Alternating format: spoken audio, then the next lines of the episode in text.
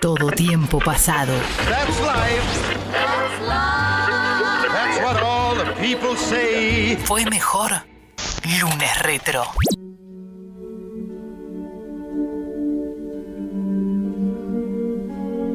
...15 minutos nos separan de las 15 y llegamos a lunes retro. Robert, te cuento, todos los lunes con Lu aquí lo que hacemos es agarrar una serie, una película, más que nada series, pero en su ausencia decidí que voy a hacer películas, salvo... Te aprovechás que no está ella y. Exacto, me aprovecho un poco que no está ella y voy con películas que me gustan tal vez mucho a mí o que eh, me parecen muy interesantes, algo puntual para contar. Y la regla es, en películas es muy fácil porque vale todo aquello que ya se estrenó, pero ah, tampoco no te diría algo del año pasado porque es muy reciente. Eh, series, la regla es que la serie tuvo que haber terminado hace un tiempito. Hace un tiempito, ¿cuánto? Tiempito. Po- Podemos ser flexibles y terminó tal vez hace un par de años, pero cuanto más viejito mejor. Está bien. Esa. Pero hoy vamos con una película, Robert, y que es una película que, eh, más allá de, hablar de la película, me gusta mucho hablar de la previa de la película. Te voy a contar a vos cómo fue que esta película, cuyo uno de sus taglines, recordemos los taglines son, tenemos el póster de una película, en el póster tenemos el título, tenemos los actores, qué sé yo, y a veces hay unas frasecitas. Eso se llama tagline en los pósters. Y uno de los pósters de esta peli decía... A Movie 100 Years in the Making, una película que estuvo 100 años haciéndose. Estamos escuchando algo de la banda sonora ahora de uno de los fracasos más grosos de toda la historia de Disney. Fracaso, pero con todas. Estrepitoso. Estrepitosísimo que hizo que rajaran gente, Opa. que cambiaran eh, el CEO. O sea, se perdió mucha guita acá con, e- con esta película, que es una, una peli que a mí me encanta. Para mí es un peliculón, pero si en este momento recibo una puteada, Lertora, ¿qué decís? La voy a entender también, porque es una película que un montón de gente no le gusta. Estamos hablando de John Carter. Yo te banco. Vos me bancás. Te banco fuerte. ¿Me bancás fuerte? Sí. Pero fuerte en el sentido de que a vos te parece un peliculón o... Un peliculón no, pero me gustó. Es más, y hasta tengo el Blu-ray. Muy bien, yo también. Perfecto, hermoso. Genial. Es una película que se puede ver en Disney Plus. Cualquier duda que se les surja en este momento, eh, pueden recurrir a la plataforma. Está en Disney Plus. Pero quiero centrarme en la parte de esta de 100 Years in the Making. ¿no? La película se estrena en 2012. ¿Por qué 100 Years in the Making? Es un montón. ¿viste? Ya, sí, es Lo un- parió. sí. Y eh, en breve pasaron 10 años de eso, chabón. Oh. O sea, 9 Claro. años ya. Es un montón. ¿no? Sí, sí, parece que fue ayer, pero no. Que, que me deprimen estas cosas. Se estrenó el mismo año que The Dark Knight Rises. ¿Entendés? Basta, Mati. Basta, me vas a hacer deprimir. ¿Entendés? Sí. Esto, esto es tremendo. Bueno, eh, no quiero deprimirte, pero un poco sí. One- 100 Years in the Making, ¿por qué? Porque el libro, John Carter, eh, que en realidad no se llama John Carter, sino se llama Una princesa de Marte, escrito por eh, Gerard eh, Burroughs, que es el creador de Tarzán también, eh, se publica en el año 1912. Entonces pasaron 100 años, eh, luego de muchísimas idas y vueltas para que se haga... Esta peli estuvo a punto de hacerse un montón de veces desde a partir de la década del 70... Post Star Wars, ¿no? Post de que el, el mundo descubrió de que la ciencia ficción eh, podía ser muy lucrativa. Desde, no, el mundo no, desde que Hollywood descubrió que la ciencia ficción podía ser muy lucrativa, estuvo a punto de hacerse un montón de veces con diferentes estudios. Fox, el permanente que la tuvo durante un montón de tiempo, con varios directores, con un montón de cosas. Y no se hacía, no se hacía, no se terminaba haciendo básicamente por una cuestión presupuestaria, porque se caía, qué sé yo. Esto luego le cae a Disney en la década de los 90 y Disney también. Disney compra los derechos en los 90 y está un montón de tiempo, un montón de tiempo, un montón de tiempo, que no, que no, que no, que no, que no, hasta que en el año 2007, en el año 2007, Disney dice, esta es nuestra próxima Piratas del Caribe. ¿No? Recordemos que en ese momento, año 2007, Pirata del Caribe la estaba rompiendo no con toda, con Todo. todísima. Se había estrenado la primera, ya se había estrenado la segunda y la tercera, que, es- que se estrenaron con un año de diferencia, que la filmaron juntas, y era había planeado una cuarta, pero se venía en un tiempo y Disney ahí estaba como buscando nuevas franquicias para recontra, eh, recontra explotar, ¿no? Y eh, esta era como, ok, esta va a ser nuestra próxima Piratas de- del Caribe en cuestión de franquicia. ¿Por qué? Porque hay nueve libros para, para explotar, ¿no? Estamos hablando de literatura fantástica, que en su momento fue muy famosa. Y todavía no tenía. No había comprado eh, Lucasfilm. No, todavía o sea, no había- todavía no tenía Star Wars. Todavía no tenía Star Wars. No, exactamente. Esto es año 2007, es cuando Disney anuncia, de manera muy tranquila, no anunció con bombos y platillos, pero salió la nota en los trailers de Hollywood Reporter, qué sé yo, que se había puesto en marcha la pro- eh, no la producción, porque todavía faltaba 2007 y la peli se estrena en 2012. Pero se, po- se pone en marcha en Disney lo que es el, El mundo mundo John. Carter. El proyecto Sí. John Carter y sus futuras secuelas y todo el quilombo y demás. Exactamente, todavía no había sido no habían comprado Disney, no había comprado Lucasfilms. Bueno, ¿qué pasa?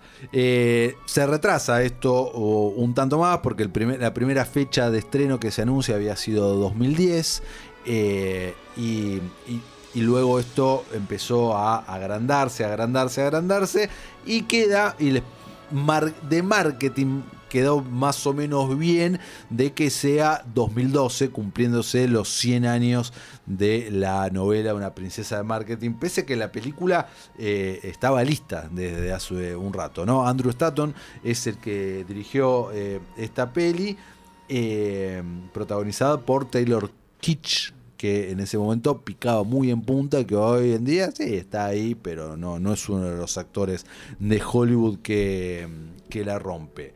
¿Qué pasa?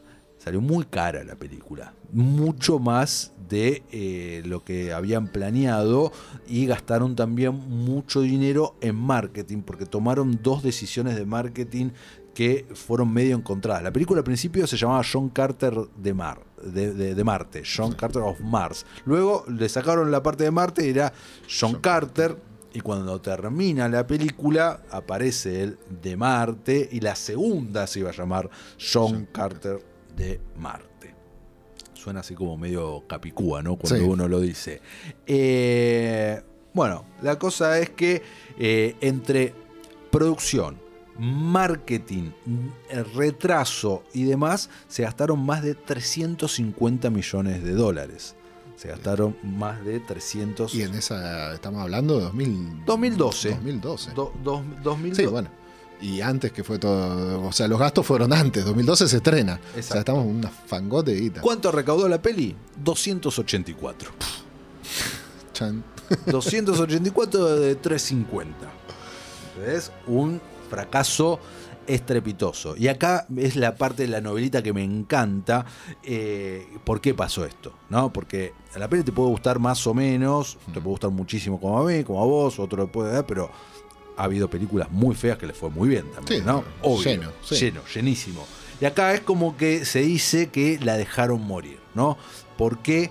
Porque estaba, se estaba cocinando en ese momento un recambio de autoridades en Disney, estoy hablando año 2011, que luego por el fracaso de esta película se eh, adelantó todo eso y es como que la dejaron morir, como que eh, hubo un enfrentamiento entre CEOs y como que no le dieron la bola que le tenían que dar y la peli básicamente murió, fue, fue sepultada y por lo tanto todos los planes que había de todas las secuelas y si te gustó como a mí, como vos, termina la, la primera parte, vos querés ver la segunda, es como, che, dale, quiero ver cómo continúan en Marte las aventuras de, de- de este agradable sujeto llamado John Carter.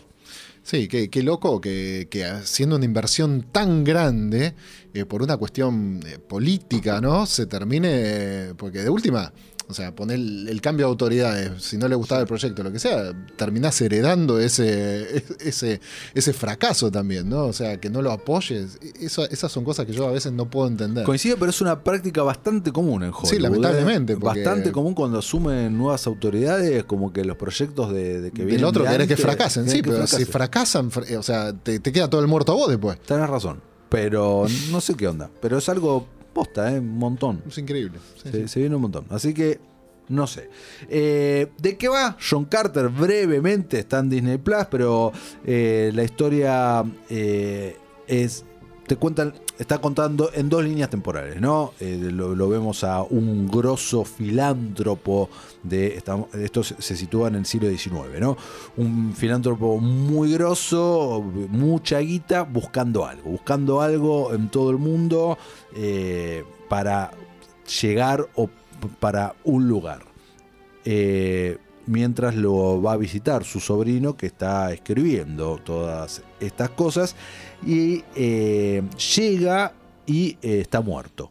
¿no? El personaje principal, John Carter, está muerto y ahí es donde descubre el sobrino su diario y toda su historia y ahí nosotros como espectadores nos transportan mediante a flashbacks a eh, la guerra eh, civil de Estados Unidos, ¿no? el norte contra el sur y todo eso y John Carter, eh, uno- un soldado ahí, accidentalmente eh, se mete en una cueva y esa cueva eh, lo traslada, logra que se transporte a Marte. Marte, que estaba ante una situación muy similar a la que él estaba viviendo en Estados Unidos. Había una guerra civil, pero que venía de generaciones en generaciones, dos especies del planeta enfrentadas. Y él, por ser terrícola y haber una diferencia de gravedad entre la Tierra y Marte, adquiere poderes especiales. Un Acá- Superman al revés, ¿no? Exactamente, bueno, de hecho, los creadores de Superman, Jerry Siegel y Joe Shuster, fanáticos de John Carter, Ah, que habían leído John Carter cuando era Dijeron, niño, eh, claramente Vamos a un homenaje. para crear al primer superhéroe de la historia, que es Superman, algo de esto y otras cuestiones eh, también de ese momento agarraron. Pero sí, exactamente, es como Superman, pero totalmente al revés. Bueno, en el medio tenemos una historia de amor con la princesa, por eso el título del libro original es Una princesa de Marte. Y demás, y un montón de cosas que no voy a spoilear. Vean la película, pero sepan que la van a ver. Si les gusta, van a putear, porque ahí queda. La que te queda es ir a los libros. Es decir, a los libros tenés nueve libros. Es una cuenta pendiente que tengo. Tengo dos amigos que son muy fans de, de- de los libros y me lo vienen recomendando hace 1200 Lo que vimos, años. lo que Es el vimos en la- primero. es el primero. El primer libro, Una princesa igual, de Marte. o sea, listo. Muy parecido, me dijeron con algunas licencias obvias y demás, pero es el primer libro. Te quedan ocho, Ocho más. más. Ocho más por delante, eh, que era más o menos, ponele, tal vez, la idea de Disney. Así que eh, este es el lunes retro de hoy, aquí recordando de los pocos que podemos homenajear a este gran personaje como es John Carter